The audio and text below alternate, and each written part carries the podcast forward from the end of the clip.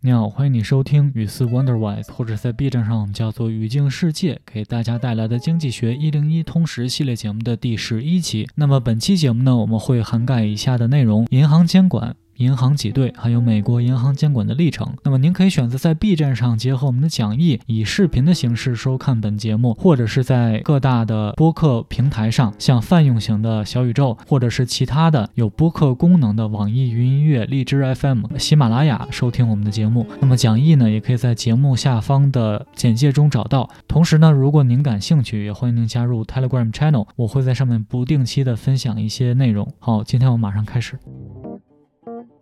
Bank as a system, regulation and deregulation. You scratch my back and I'll scratch yours. Banks work together as a system in bringing together savers and borrowers. They accomplish this by lending and borrowing directly from each other. Sometimes banks may have excess reserves, but business or households may not be willing to borrow. Assume that Bank East is holding excess reserves, but has no opportunities to lend in its region. Bank West has no excess reserves, but has businesses and consumers clamoring for loans. Bank West can borrow from Bank East in the Fed funds market and provide loans for its customers. Bank East profits by earning the Fed funds rate. The Bank West profits by earning the higher interest rate it charges its customers. Everyone is happy. 银行作为一个系统，监管还有去监管，你替我挠背，我也替你挠背。银行作为一个系统，可以让借款人还有存款人，呃，来到一起，那么他们就可以进行互相的借贷。有的时候，银行有多余的储备，但是企业或者是个人的家庭，并不愿意去借他们的钱。那么假设 Bank East。东边的银行有多余的储备，但是在那个地区没有借款放贷的机会。Bank West 就是西边的银行，它没有多余的储备，但是呢，有很多的企业或者是个体的消费者都是急切盼望着贷款。那么西边的银行就可以从东边的银行借，他们的借款的途径就是通过联邦储备的资金市场，然后呢就可以为他们的消费者、为他们的客户提供贷款。那么东边的银行，它可以收到这种。联邦储备、美联储资金市场的这个利率，然后西边的银行呢，也可以通过获取更高的这个客户的这边的费用来获得收益，那么每个人都是共赢的。Helping a poor bank out. If a bank is low on reserves and will not fulfill their daily reserve requirement, they're able to borrow from other banks overnight in the Fed funds market. For example, assume that Acme Bank has a customer who withdraws her entire life savings at the end of the business day so she can run off to Cozumel with her next door neighbor. Because banks do not hold reserves against savings deposits, this might leave Acme Bank without the required reserves it must hold against the check checking deposits. Roadrunner Bank, however, may have excess reserves available only earning minimal interest in their reserve account with the Fed. For Roadrunner Bank, it is profitable to lend its excess reserves to Acme Bank at the higher Fed funds rate. 帮助另外一个可怜的银行走出困境。如果一个银行它的这个储备金比较少，然后也不能完成他们日常的这种储备要求，呃，这些银行就可以从其他的银行隔夜，呃，在这个美联储的这个资金市场上去借钱。比如说，假设 Acme Bank 这个银行，它有一个客户提走了他终生的这个储蓄，然后呢，为了能够和他的邻居去 Cosmo 度假去生活，那么这个时候这个银行就因为它没有相应的对标它呃。存款数量的这个储备的金钱，所以他就会没有足够的呃储备金来兑现的这个客户的存款。那么 Roadrunner 这个银行，但它有额外的这个储备金，但是这些储备金只能够在这个美联储的这个账户上挣取这种微薄的利息收入。所以对 Roadrunner 这家银行来说，如果把这些钱借给呃 Acme Bank，就可以收到更高的利息。Bank runs. Bank runs or bank panics have occurred multiple times throughout American history because banks operate with far less than 100% required reserves. It is possible that if enough customers demand their account balances on a single day, the bank will not be able to meet the demand. This, of course, would be catastrophic for the bank and its customers. The bank would be insolvent, and the customers unable to withdraw their funds will be broke. What would cause customers to demand their account balances all at once? Fear, whether based on in truth or not. Many bank panics have been caused because of rumor or speculation about banks' financial health. If enough people believe the rumor, they will logically want to withdraw their funds and move them to another financial institution or stuff them under the mattress. Once the line starts forming at the bank's door, other customers will notice and the rumor will spread. Bank can avert a run if they're able to borrow from other banks and provide their customers balances. However, if the speculation or rumors are pervasive, then banks may become unwilling to lend to each other. When this happens, it sparks even more speculation and can create a run on the entire financial system.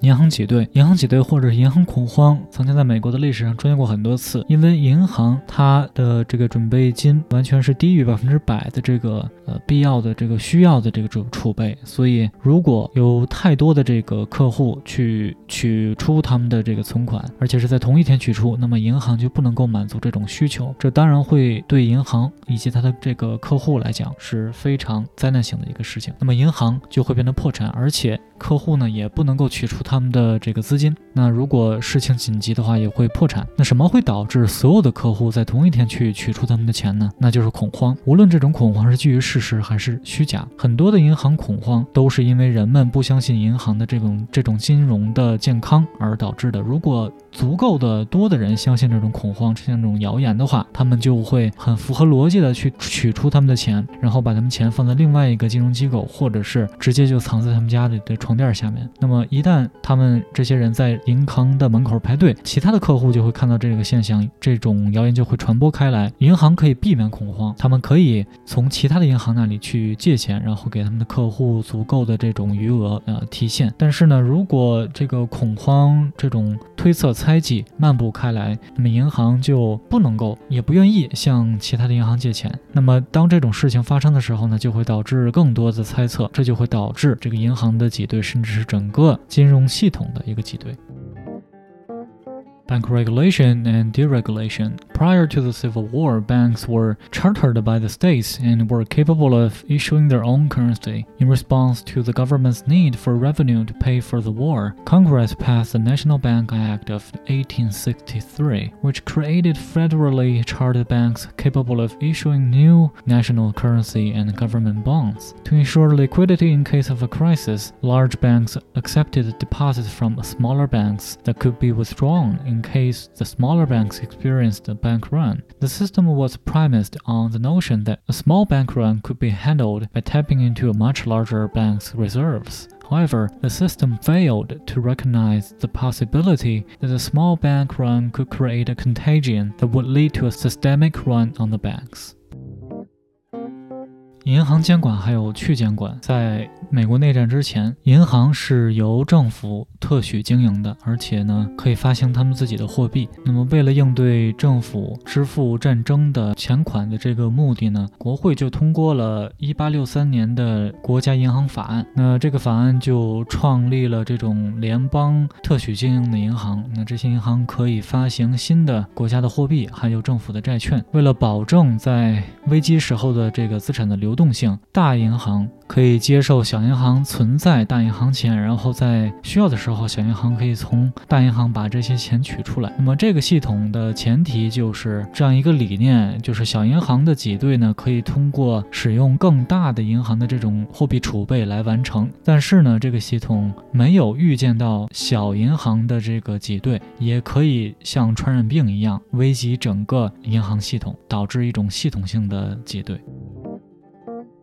Bank regulations since 1900s. Widespread bank panic in 1907 led Congress to pass the Federal Reserve Act of 1913, which created the modern Federal Reserve System, America's version of a central bank. The Fed serves as the nation's chief bank regulator. The Federal Reserve Board of Governors regulate member banks, while the Federal Reserve District banks supervise and enforce the board's regulations. Unfortunately, the Fed did not respond appropriately to the run on the banks that occurred during the Great Depression. Instead of providing needed liquidity, the Fed dried up credit, prolonging, at least in some economists' opinion, the Depression. Another test of the banking system came in the 1980s with the savings and loan crisis. Aggressive lending by the savings and loan industry and lax underwriting led to a series of savings and loan failures. Similar to the FDIC, the Federal Savings and Loan Insurance Corporation, or FSLIC, paid depositors whose institutions had failed. The American taxpayer was ultimately the loser as billions were spent to clean up the financial mess and refund depositors. Throughout the 20th century, the American economy grew and industry began to increase in size and importance. Soon, local and regional firms were competing against the national firms. American businesses that were national in scope were being served by a banking system that was fragmented and regional. Bank regulation kept American banks relatively small compared to banks in other countries. The banking sector effectively lobbied for deregulation in order to grow and compete at a national and even international level. 从二十世纪以来的银行监管，在一九零七年的这种广泛的银行恐慌，就使得美国的国会通过了一九一三年的联邦储备法案。那这就产生了我们当今的这种美联储系统，也就是美国的央行。那么美联储呢，就作为一个国家的总银行监管者，美国联邦储备委员会就监管它的成员银行。那同时呢，这种地区的。美联储的地区的银行也会监管并执行委员会的。规定，但不幸的是，美联储并没有在大萧条的时期很好的应对银行挤兑，在那个时候，它没有提供所需要的流动性，而是透支了这些信用，那就导致了，至少是根据部分嗯经济学家的观点来看，是延长了大萧条的这个持续时间。那另外一套的银行系统就在一九八零年代出现了，而那个时候正恰巧遇到了这种存款还有贷款的危机，那么激进的这种借贷的行为，还有松。散的承销就导致了存款还有贷款的失灵。美国联邦存款保险公司向存款者支付钱款。嗯，如果这些存款者的他们的机构破产了的话，美国的纳税人其实是最后的输家，因为上几十亿的美元都被用来去清理这个金融体系的这一团乱麻，然后还给存款人钱。那么在整个二十世纪呢，美国的经济体都发展了起来，而且工业也开始在无论是在规模上还是重要程度上都有了很大的进步。那么之后呢，地区的公司也开。始和国家层面的公司去竞争。美国的企业，如果它在整个国家范围里都是比较大规模的话，他们使用的银行系统是破碎的，而且是地区性的。那么银行监管呢，就使得美国的银行相对规模较小，和其他的国家的银行相比，所以美国的银行就积极的去游说，让政府来去去监管，那么以便呢这些银行能够更好的发展，来在国家层面还有国际层面去竞争。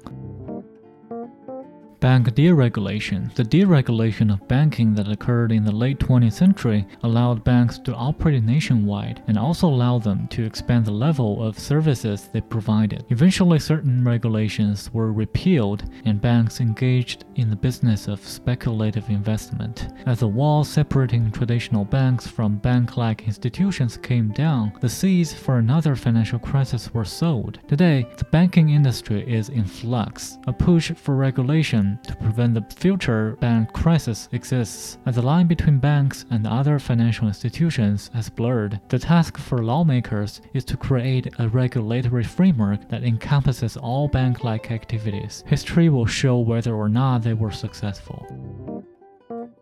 银行的去监管。在二十世纪末期，那么银行的去监管出现了，那这就使得银行可以在全国范围内开展业务，也能够扩展他们提供的服务。那么最终呢，一些监管确实被撤销了，然后呢，银行也能够参加到像是投机这种业务里面。随着伫立在传统银行还有类银行机构之间的墙破碎倒塌掉，那么另外的金融风险的种子也被埋下了。今天银行系统统是处在不断的变化之中，人们也希望能够推行这种防止未来银行危机的法条规定出现。随着银行和其他的金融机构之间的界限越来越模糊，那么立法者的任务呢，就是制定出一套完整的、能够包含所有类银行活动的监管的框架。那么历史将会证明这些框架是否成功。